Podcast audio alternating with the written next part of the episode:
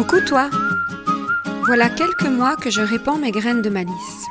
Peut-être les considères-tu comme des bulles d'inspiration, des petits kicks pour prendre confiance en toi, voire un petit coup de pied pour tenter ce que tu n'aurais jamais osé auparavant. Si tu prends ce podcast en marche, bienvenue. Je m'appelle Valérie et j'aime créer des déclics magiques. Dans tout ce que je partage, tu pioches ce que tu veux pour te frayer ton propre chemin aligné avec toi. Alors, on s'aime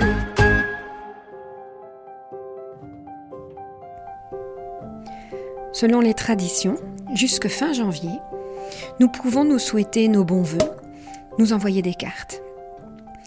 Nous n'avons pas toujours l'occasion d'aller le 1er janvier dans la famille et cela nous permet d'étaler les visites sur tout le mois.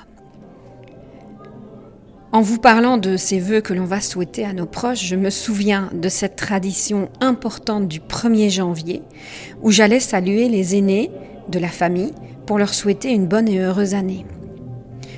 C'était important de le faire le jour de l'an, à leurs yeux.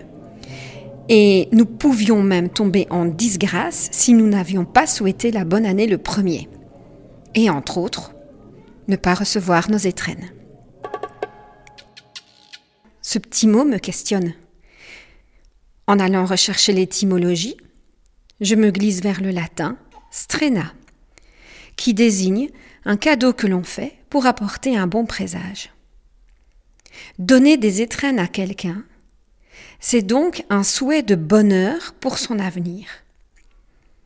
Si on me l'avait dit petite comme ça, j'aurais peut-être vu les choses autrement.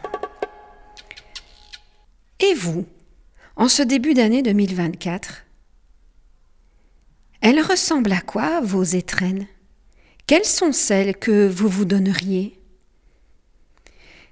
Si éventuellement vous ne l'avez pas encore fait, c'est le moment d'ouvrir la jarre que je vous avais proposé de concocter dans le podcast du 27 décembre 2022 et de revivre les bons moments de 2023.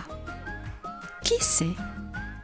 Ces moments-là seront peut-être des initiateurs, des petites étoiles d'étrennes qui vous permettront de définir votre intention de l'année qui s'annonce.